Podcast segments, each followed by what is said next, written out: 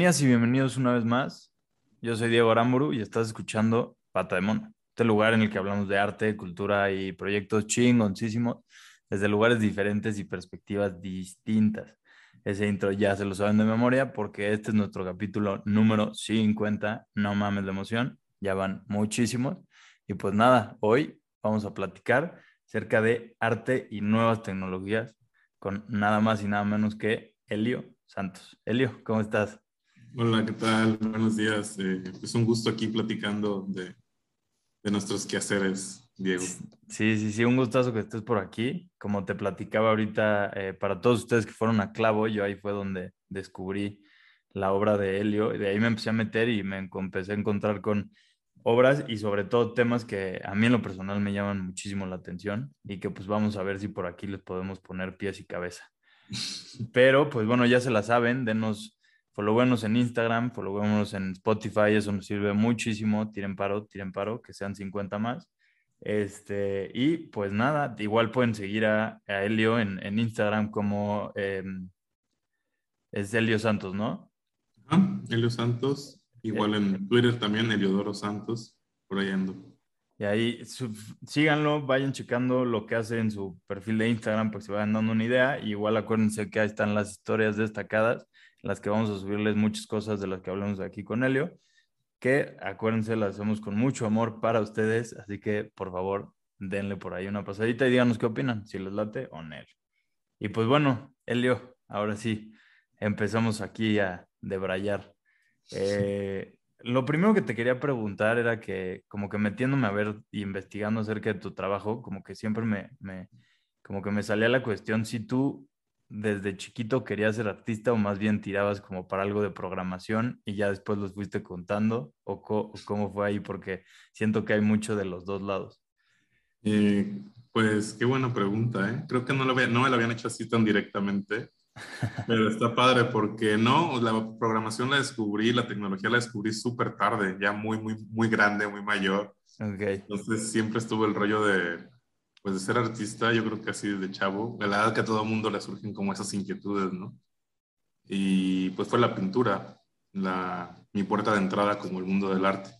Y lo de la programación lo empecé a desarrollar hasta que realicé la maestría, pero antes de eso no había tenido ningún contacto con tecnología y fue más por una inquietud hacia el arte sonoro, trabajar con sonido o música, una frustración que no, nunca pude como desarrollarme. nunca aprendí a tocar bien la flauta en la secundaria. Entonces... Puta, esa pinche flauta dulce, ¿no? la pesadilla de varios. Sí, entonces como que dije, bueno, pues si no soy buen músico, puedo hacer sonidos y a ver qué pasa. Y sí trabajaba con algo con audio, pero más como una consecuencia de ciertas cosas, ¿no?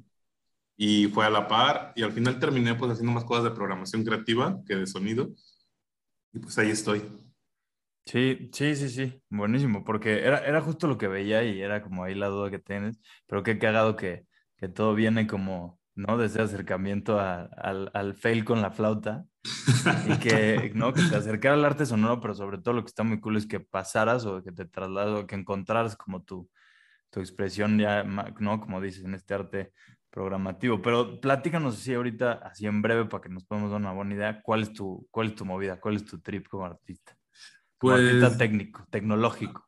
Ajá, eh, pues yo me dedico al arte y sobre todo a lo que tiene que ver con tecnologías o medios de comunicación, pero siempre me interesa como no usar la herramienta únicamente como un descubrimiento o como una cuestión más efectista, sino como una aproximación más poética a los medios de comunicación, las tecnologías, nuevas tecnologías, medios digitales, las redes sociales, el Internet, y cómo estos medios pues tocan problemáticas sociales, culturales, políticos, ¿no? Pues en verdad es como el medio para abordar como otras preguntas o reflexiones más personales que se vuelven también este, comunes, ¿no? Sí. Sobre temas pues políticos y sociales en general sí, sí, pues, herramientas tecnológicas o artísticas para, para eso, ¿no? Sí, y justo esto que, que, que mencionas al principio eh, me gusta muchísimo y que creo que, que, es justo de lo que quiero platicar aquí contigo, es como esta visión que tienes tú de no usar la tecnología solo como una herramienta, sino más bien ya como, o sea, como entenderla casi, casi como la obra en sí, ¿no? Y, y quería igual como que nos platicaras que, o sea, ¿Cómo ves tú el arte? O sea, si te dijera qué es el arte contemporáneo hoy en día, cómo lo encasillarías para que no todas estas cosas como la tecnología, la ciencia y el arte convivan en una? Eh, pues hay una, eh, leyendo, por ejemplo, algunos escritos de Cuauhtémoc Medina, no sé si fue una entrevista o un texto, que decía que para definir el arte contemporáneo habrá que definirlo por lo que no es, ¿no? Y creo que esa definición me gusta mucho porque pues sí podemos decir que el arte contemporáneo no es creatividad, no es innovación, no es originalidad, no, no es talento, no es técnica, pero pues convergen estas cuestiones o a lo mejor no, ¿no? Luego nos dejamos ir por, pues como por preceptos que tenemos sobre el arte, que tiene que ser algo súper creativo, o tiene que ser innovador, ¿no? O tiene que ser nuevo, o tiene que ser este, deslumbrante, o no sé. Bello, ¿no? Bello. Eh, entonces, pues tampoco, ¿no? Entonces creo que sí es bien difícil que definirlo, pero creo que el arte, pues es, pues es una actividad humana, así como pues nuestras relaciones, como comemos, como interactuamos, desarrollamos tecnología, pues también del arte, ¿no? Y pues creo que es eso, no sé, es como todo lo que no lo podemos definir dentro de los esquemas que se han establecido para el arte, pues ahí está, ¿no? Justo. Sí, que, creo que es interesantísimo esto que dice, ¿no? Medina, que, él para, eh, ponerse un poquito en contexto, él es el curador del, en jefe como del MOAC, aquí en la Ciudad de México, es un, como el curador artista, este, estrella de, de nuestro país.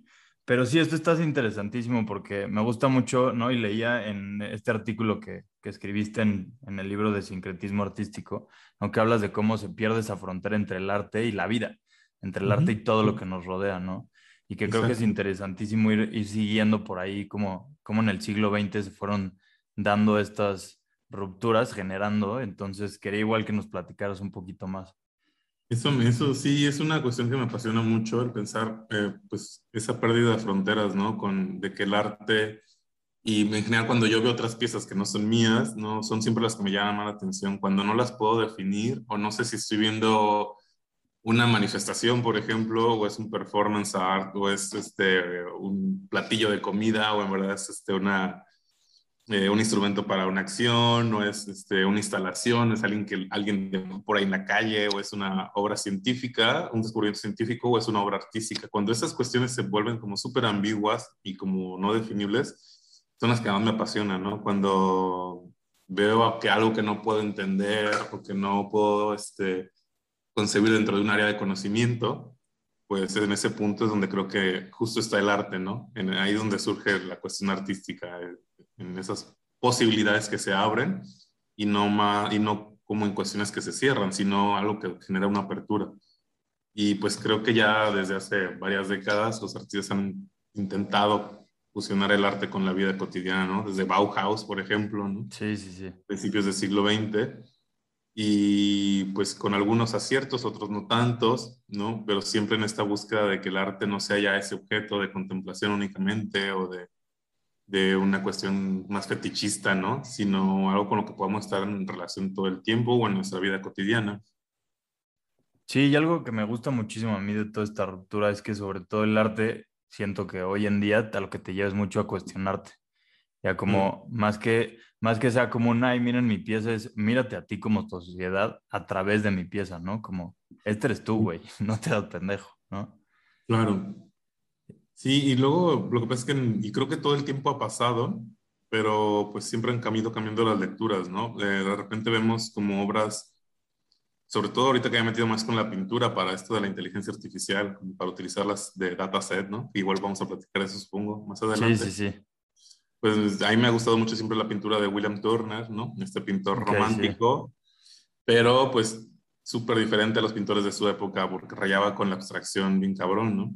Sí. Pero con temas también sociales bien fuertes. El otro estaba viéndole un naufragio, ¿no? De, bueno, no accidental, sino intencional, ¿no? Para ahogar a unos, unos esclavos. Y sí, ese cuadro. cuestiones sociales bien fuertes, ¿no? Sí, y, y que digo, justo de esto, de este cuadro que estás hablando ahorita, ahorita como que me, se me hizo muy parecido a, eh, porque ves el cuadro y la verdad, si lo ves sin que te expliquen es hermoso, ¿no? Claro. Y justo eh, ayer igual leyendo uno de tus artículos, este, encontraba ahí que sacabas una foto, estabas hablando del paisaje, pero sacabas una foto de un río hermoso, no una canoa, y de repente, ah, pero ese río es la frontera, ¿no? Es, el, es la frontera entre México y Estados Unidos. Los que están en esa canoa son unos inmigrantes que están tratando de cruzarse. Y lo que está todavía más oscuro de todo esto es que la foto está sacada de que yo no tenía idea que existía, pero no de esta plataforma que pones ahí que se llama Blue Servo, que literal es para que los gringos jueguen a ser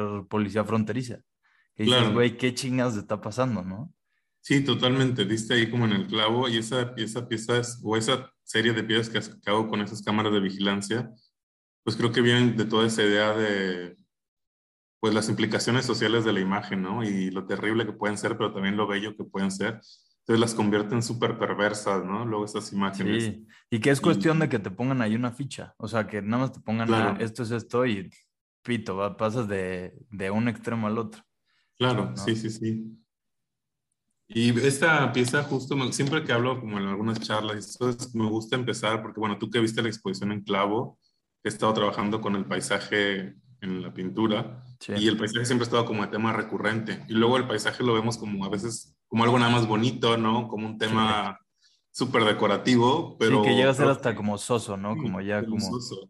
Yo recuerdo que hasta cuando estudiaba pintura, no en la licenciatura, sino antes, había maestros que me decían, no, pues es que el paisajito, ¿no? ¿Para qué pintas paisajitos? sí.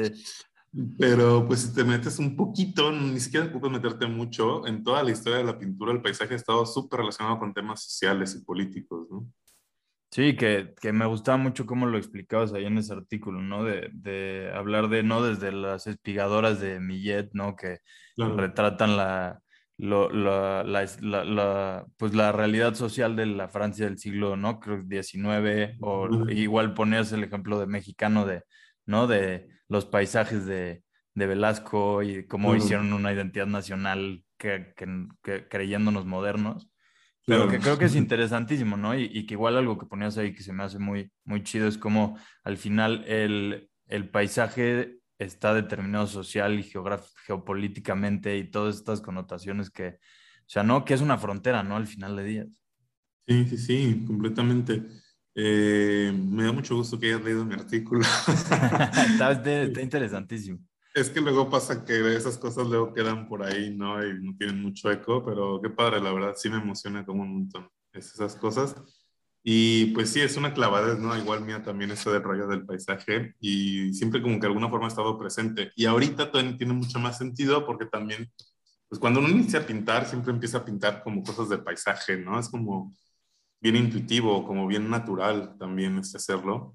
Y pues toda esta relación con lo artificial, porque el paisaje también es una construcción artificial, no es humana, es como un concepto súper abstracto que implica la mirada de, de la otra persona. Claro, y, y, que implica más importante, ¿no? Como es el, el humano, ¿no? esta cuestión antropocéntrica de... Sí, es la presencia, pero no evidente del ser humano ahí, ¿no? Es, es, el, es, lo que ve el ser humano. Creo que, pues ninguna especie no sabemos, porque también es eh, muy desatinado decir lo que, que, otra especie no, no sabe. No sé si contempla en el paisaje también, ¿no? Si un perro puede apreciar un paisaje o no sé. Es como esas las, cosas que me gusta pensar también de repente, ¿no? Sí, y, digo, ya metiéndonos un poquito más a, a, cuestiones ya de, de, tus obras, a mí lo que me encantó cuando llegué a ver tu, tu, obra en clavo, ¿no? Esta que es este, de esta serie que se llama Paisajes, ¿no? Ahí, entre, el ahí entre paréntesis, ¿no? Haciendo la clara referencia a la inteligencia artificial. Platíganos más, porque yo dije, aquí está, o sea, ya nos chingamos porque siempre como que mi consuelo hablando de, no, es que estudias artes, la chingada es como, bueno, pero eso nunca lo va a poder hacer una máquina. y pues ya ahí fue como, fuck, ya valió madre. Pues sí, un poco es eso. Y también hay mucho, de alguna forma, de ironía detrás de ese proyecto. Luego ha tenido como mucho éxito de pronto porque es pictórico y es la máquina pintándolo literalmente, ¿no? Sí pero también hay mucha mano mía detrás de esto, ¿no? Bueno, una desde la programación, la sí, claro. seleccionar las imágenes, que es un trabajal de curaduría para escoger los cientos de paisajes que me ayudó este otro artista, que también es mi pareja, a encontrar las colecciones abiertas, descargar. Desde ahí, o sea, que es antes de hacer cualquier otra cosa, ¿no? Curar esas imágenes, pues es un trabajo súper manual, que no puede hacer la máquina porque depende mucho de, pues, de tu intuición y muchas cosas, ¿no? Sí, que todavía no puede. Que, que no, se podría ser como automatizado y sí, detección y todas esas cosas, pero pues también es como, pues para que está chido hacerlo, ¿no?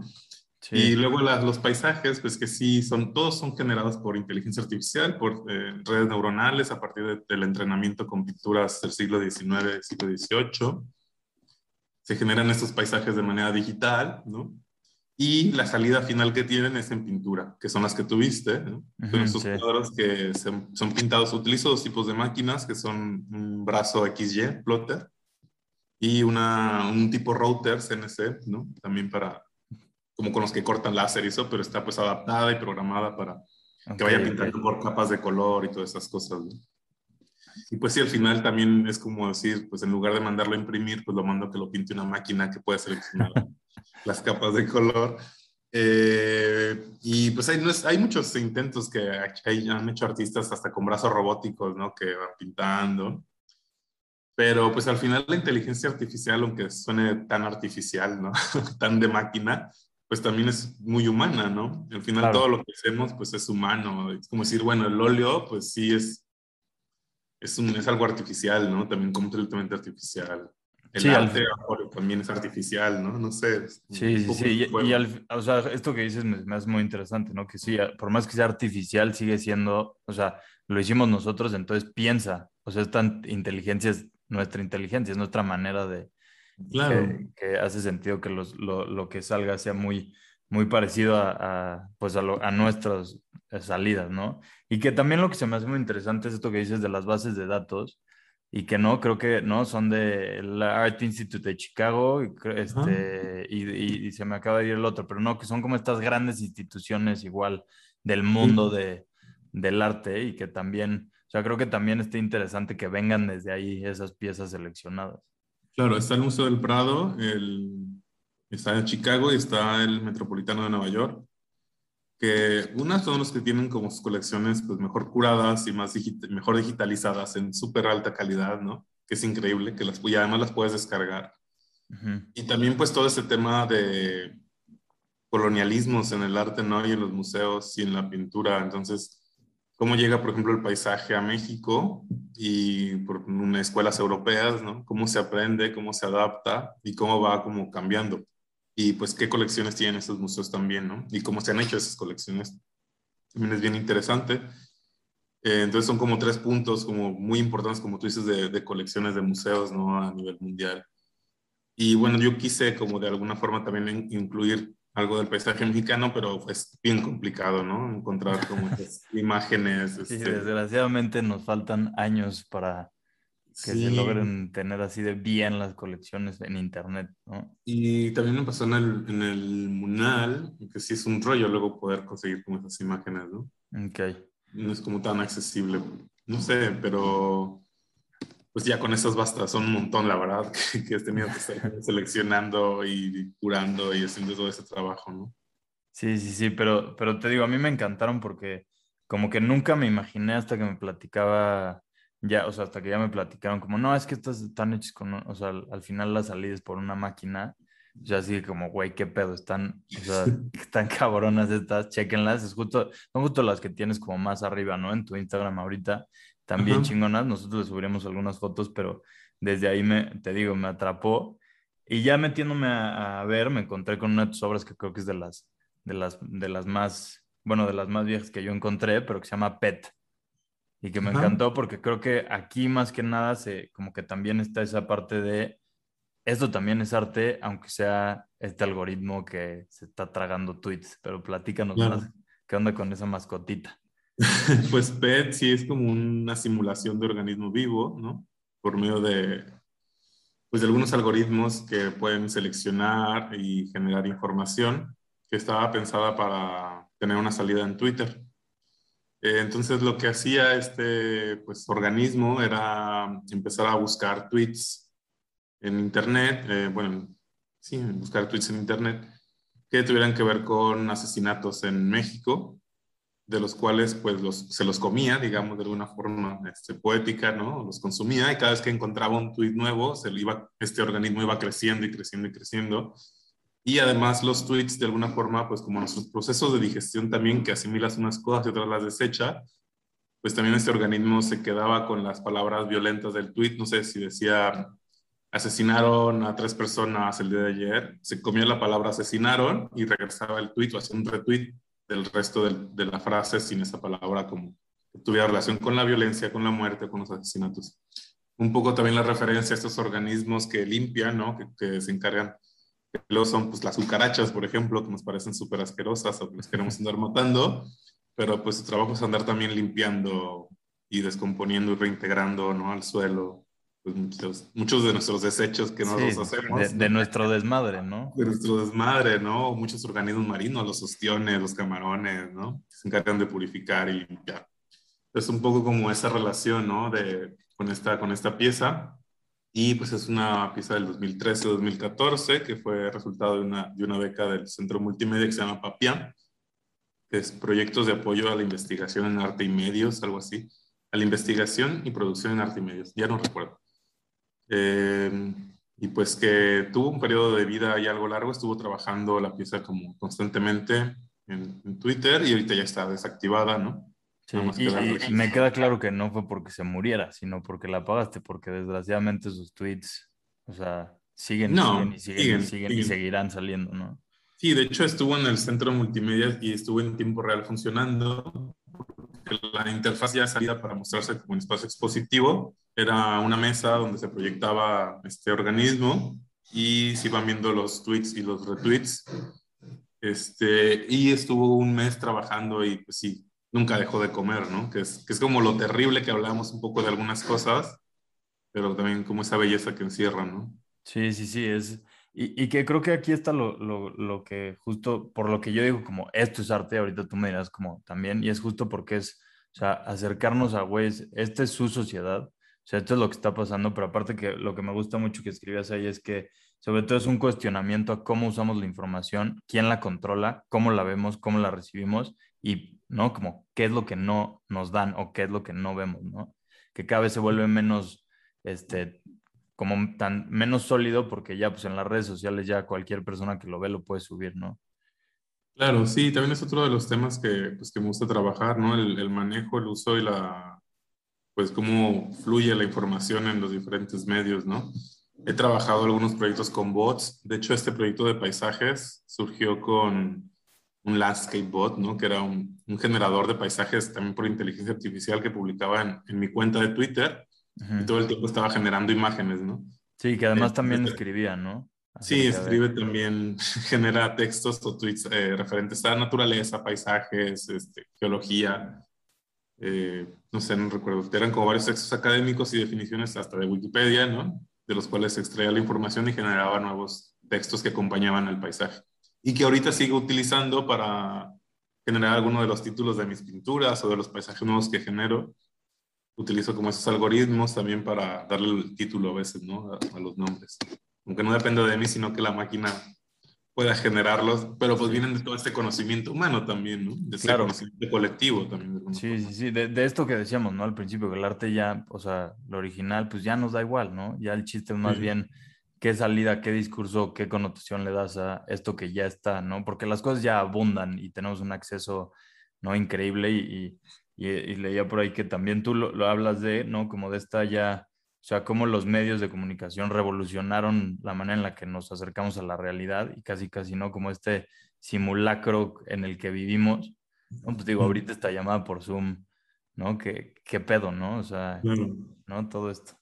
Sí, a lo mejor no soy Elio el que está aquí hablando, ¿no? Y, y, mandé a alguien así que, que subiera un, un bot, ¿no? No sé. Sí, eso me parece bien interesante. Por ahí tengo otro proyecto, no sé si lo pudiste checar. Luego no, no, no lo he publicado tampoco tanto. Se llama Jaime Hernández, porque luego tuve unas cosas, implicaciones éticas que no me gustaron del todo, pero justo era esto, era un personaje virtual para Facebook, que era yo detrás de la pantalla, ¿no? Iba recorriendo todo México y era como un inmigrante, quería llegar a Estados Unidos y cruzar la frontera. Entonces iba haciendo amigos, pidiendo recomendaciones eh, por medio de chat, dónde comer. Okay, o sea, todo, a través de, todo a través de Facebook. Y todo lo que subía, por ejemplo, estoy en tal lugar, estoy en, Ciudad de México, ¿no? Por decir algo. Entonces entraba a Street View, tomaba fotografías de Google Street View y las subía como que estaba en ese lugar, ¿no? Okay. O, buscaba, o buscaba videos en YouTube de, de, ciertos trayectos de carreteras o de calles, ¿no? Y decía, bueno, ahorita voy para tal rumbo Eso era un poco esto, como, pues, ¿quién está detrás de la pantalla, no? ¿Quién está generando esa información? Pues era yo, pero con otro nombre, y la gente de repente se lo creía, y ya fue desde el punto que no me gustó tanto, porque era como estar mintiendo todo el tiempo, ¿no? Sí, claro. Y sí era como un rollito ahí medio raro, pero bueno, está, está para el experimento. Sí, no, y, y, lo que está muy cabrón es que, o sea, que hayas encontrado el material para que la gente lo creyera. O sea, que desde tu casa pudieras estar fingiendo estar en la carretera, no sé, México-Puebla. Sí, exacto. Y, que, y qué es lo cabrón, que neta, en, o sea, en, internet ya encuentras lo que sea, ¿no? Y ahorita justo igual estoy muy metido con, con temas como de fotografía y así, y es interesantísimo cómo no, ya hay mucha gente que dice, ¿para qué chingados tomar una sola foto más y ya todo lo que se podía tomar se tomó? ¿no? Sí, y también es otro de, de los temas que bueno que, me, que lo mencionas, la fotografía sí, así me encanta, me apasiona, ¿no? Todo el discurso de Foncuberta, por ejemplo, y creo que mucho de, estas, de estos paisajes pues vienen también un poco de ahí, ¿no? Eh, él habla de la fotografía sin cámara, por ejemplo, ¿no? Mm. Fotografías de a través de, de estas herramientas como las cámaras satelitales de Google, ¿no? Pues también qué pasaría con la pintura, ¿no? Que se pinten con otras cosas o se hagan con otras cosas, con otros medios, con otras otros seres no humanos, por ejemplo, ¿no? Es, es, hace como bien interesante. Sí, y que, y que creo que hace mucho sentido en, en, la época en la que vivimos porque, ¿no? Y lo escribes tú por ahí, ya nuestra identidad más bien son unos y ceros, ¿no? Números en pantallas y son lo que nos define y son los que nos mantienen, ¿no? O sea, eh, eh, en el caso de este proyecto que tenías, pues sí, de una manera, eh, pues, pues, fake, pero realmente a nosotros también nos mantienen vivos y nuestra identidad se, muchas veces se arma a través de estos imágenes que ya no son, como al ser digitales, pues ya son información, unos ceros, y pues ya somos esos, ¿no? Sí, completamente, ¿no? Pues, y también, este, pues genéticamente, ¿no? Ahí está, somos información. Ahorita ya lo vimos con este virus, ¿no? También los virus se comportan de una forma como bien chida, ¿no? Pero pues sí nos llegan a fregar un montón, pero pues es eso, también son información y todas esas cuestiones como que luego vemos bien artificiales, ¿no? De, de la tecnología, que al final es solamente es información, ¿no? También nosotros, pues sí, así es como funcionamos de alguna forma. Sí, sí, sí. Sí, ya, o sea, ahorita más que nunca, ¿no? sí, pues sí, son temas que sí son bien como interesantes de repente plantearlos y como una, una pieza artística que te pueda llevar a eso. No sé si está escuchando un poco de ruido. Ah, pero poquitito, ¿eh? No, no, ah, no, hay ningún bronco. sí, es, tu perro, ¿no? No, se escuchan como unos martillazos por ahí. Ah, no, no hay bronca.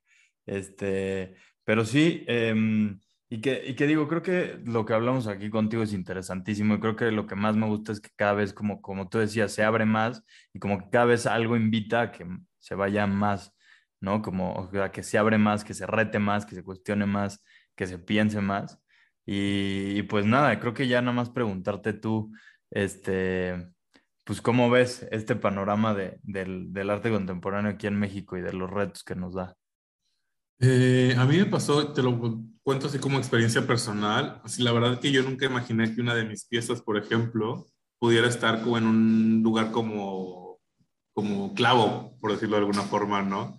Como de repente entré y me senté, cuando llego a ahí, desde que me invitan, pero cuando llego ya al evento, sí me senté como un poco ajeno, porque tenía tanto que no me paraba como en esos eventos del, como del arte contemporáneo, porque aunque lo que hago es arte contemporáneo, pero mis círculos o mis medios siempre han sido lo digital y lo electrónico, y pareciera que es como otro sector bien diferente, ¿no? Y la pintura como que logró meterse por ahí, ¿no? Como que logré colarme por este, este rollo, porque sí, la verdad es que tenía como mucho tiempo que no, no, que no había contemplado estar en uno de estos espacios. Ok. Pero sí fue como que, wow, es que es, hay un mundo así gigantesco y gente produciendo y haciendo como cosas increíbles y que, que me late un bueno, que hay como tanto para todos y de todos los tipos y de repente uno se cierra como en sus prácticas artísticas, ¿no? O en sus medios. Y de repente verme como ahí sí fue como también, como, a ver, espérate, hay que, hay que pensar qué está pasando con este rollo, ¿no? Porque sí, hablas de arte contemporáneo, pero es tan extenso, ¿no? Es como... Y luego el arte digital, electrónico, de tecnología, es como una, una esferita mucho más pequeña de todo lo que es el arte contemporáneo. Que se mueve como en otros ambientes también diferentes. Sí, claro. He conocido mucha, mucha gente por ejemplo, ahora nuestra entrevista y como que abarcando otras, este, pues otras caras, ¿no? Que no, otros públicos que no he tenido la, la, fortuna de acercarme también y que he tenido como otra retroalimentación también con mis proyectos que me hace bien interesante. Sí. Oye, y por lo general, ¿cuál es la, o sea, cuando, cuando, cuando expones, cuál es como la, la, la respuesta que tienes de, de, la gente?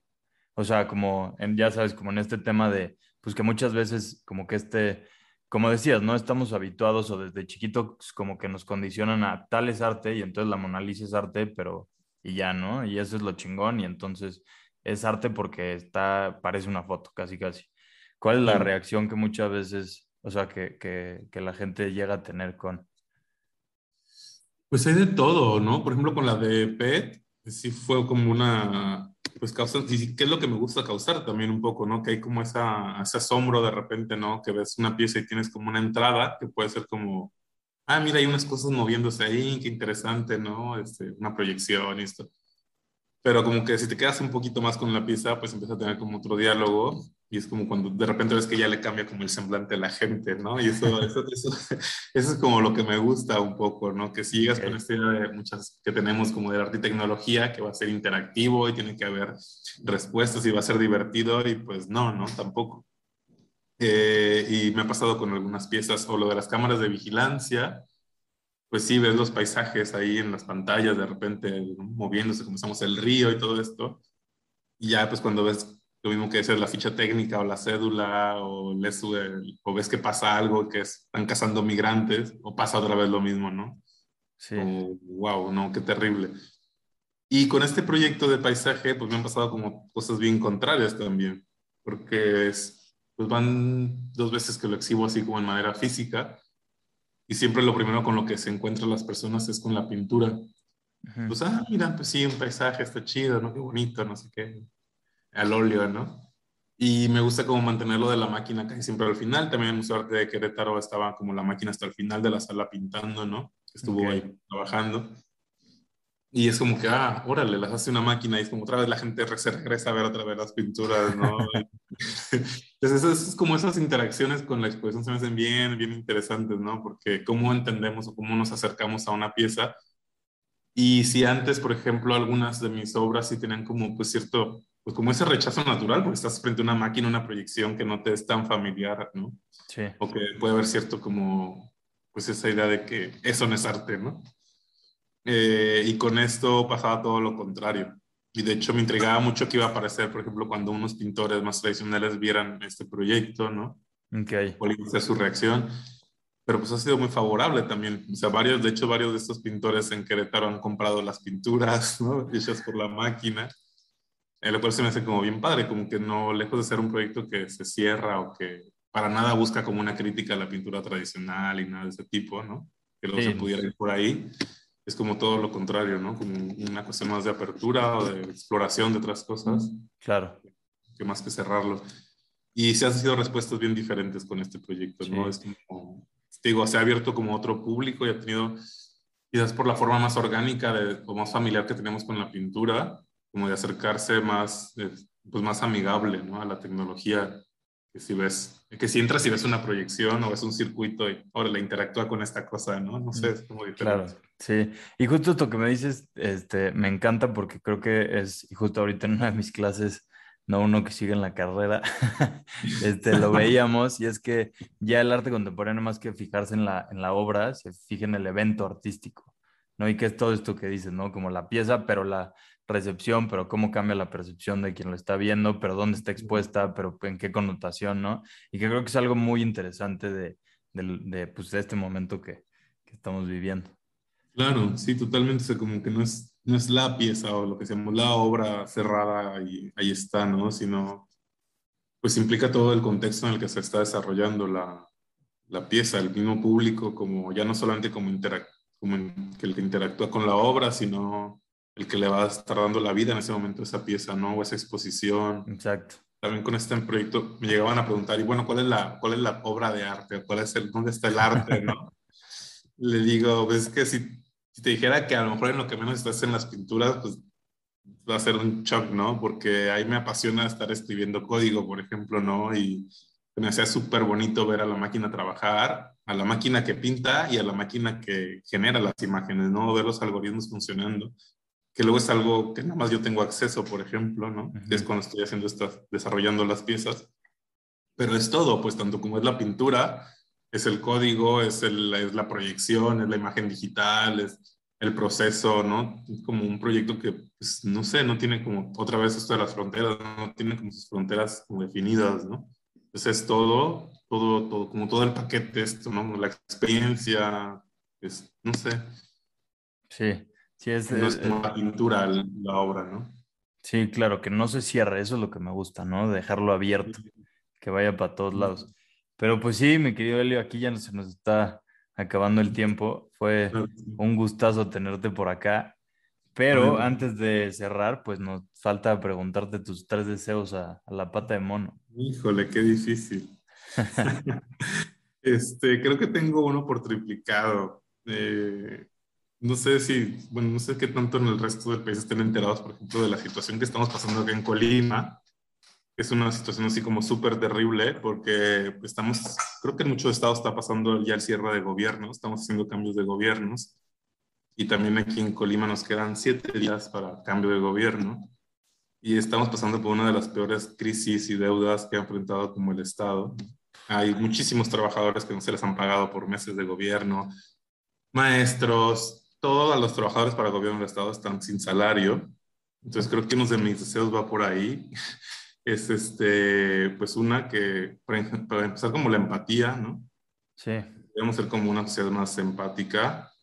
Eh, por la otra, que ojalá que estos sistemas como de corrupción pudieran terminarse, ¿no?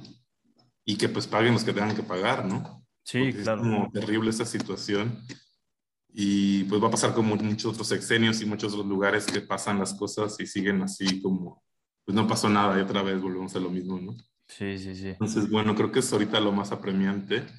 Y las cuestiones de empatía no nada más por esto también, sino que por todo en general, ¿no? Eh, no sé, es como todo se vuelve cada vez más, más complejo y más agresivo, al parecer como más hostil. No sé si la pandemia nos enseñó algo, pareciera que no mucho, ¿verdad? Pero lejos de cuál sea como la postura respecto al, al fenómeno de la pandemia, porque ya vemos que hay quienes creen, quienes no, quienes se vacunan, quienes no se vacunan, pero siempre la hostilidad está como a flor de piel, ¿no? Y eso se me hace bien, bien, bien cañón, pues, pues, pues por ahí va un poco, no sé si es como un deseo también definido, pero estamos como en ese rubro. Perfecto, pues sí, desgraciadamente muchas cosas, ¿no? Que deberíamos de cambiar y que, como dices, parece que la pandemia no nos enseñó absolutamente nada. Pero pues bueno. Es uno de los, de los temores que creo que va a pasar, ¿no? Que va a terminar esto y vamos a regresar a lo mismo otra vez. Sí, sí, sí, sí. Eso de la nueva normalidad me late que va a ser la vieja normalidad, pero... Pues claro, sí, totalmente. ¿Qué más? Pero pues bueno, Mielio, como te decía, un gustazo tenerte por aquí. Muchísimas gracias por regalarnos estos momentitos de, de tu tiempo. Eh, ya les dijimos, pueden checar el trabajo de Elio en su Instagram, pero también en su página de internet Ahí se los vamos a estar subiendo. Eh, pero es, es, tu página es... Eh, Mi página es tu web. Sí. heliosantos.org. Para que se Sí, para que se metan, porque está, está bastante chido, vale la pena. Y ahí también justo ahí encuentran los dos artículos de los que, de los que hablábamos. Vale la pena que se los lean, están muy, muy chidos. Y lo que me gustaba mucho es que algo que me caga de la gente que escribe de arte contemporáneo es que muchas veces maman y maman y maman de más y usan palabras que dices, güey, ni tú estás entendiendo qué estás hablando. Y me gustó mucho lo que escribías porque lo sentía súper conciso, sin dejar de ser serio, porque son temas serios, pero súper, o sea, escrito para que lo puedas entender y lo puedas, lo puedas discutir después, ¿no? Que creo que es lo importante. Perfecto, pues muchísimas gracias. Me da mucho gusto esto porque creo que nadie llega luego a esa parte de la página. no, sí, ya soy medio stalker, pero bueno, ahí está para que los lean. Y pues nada, un gustazo que nos hayan escuchado otra vez por aquí. Saludos hasta Colima, que se cumplan esos deseos por allá en Colima. Híjole, sí, estamos acá así en el budget completamente. pero... Literalmente también. Sí, sí, sí, sí. Y y, pues nada, ya se la saben. Gracias por prestarnos sus oídos y nos escuchamos en una semanita. Felices 50 episodios. ¡Ajúa! Hasta luego, gracias.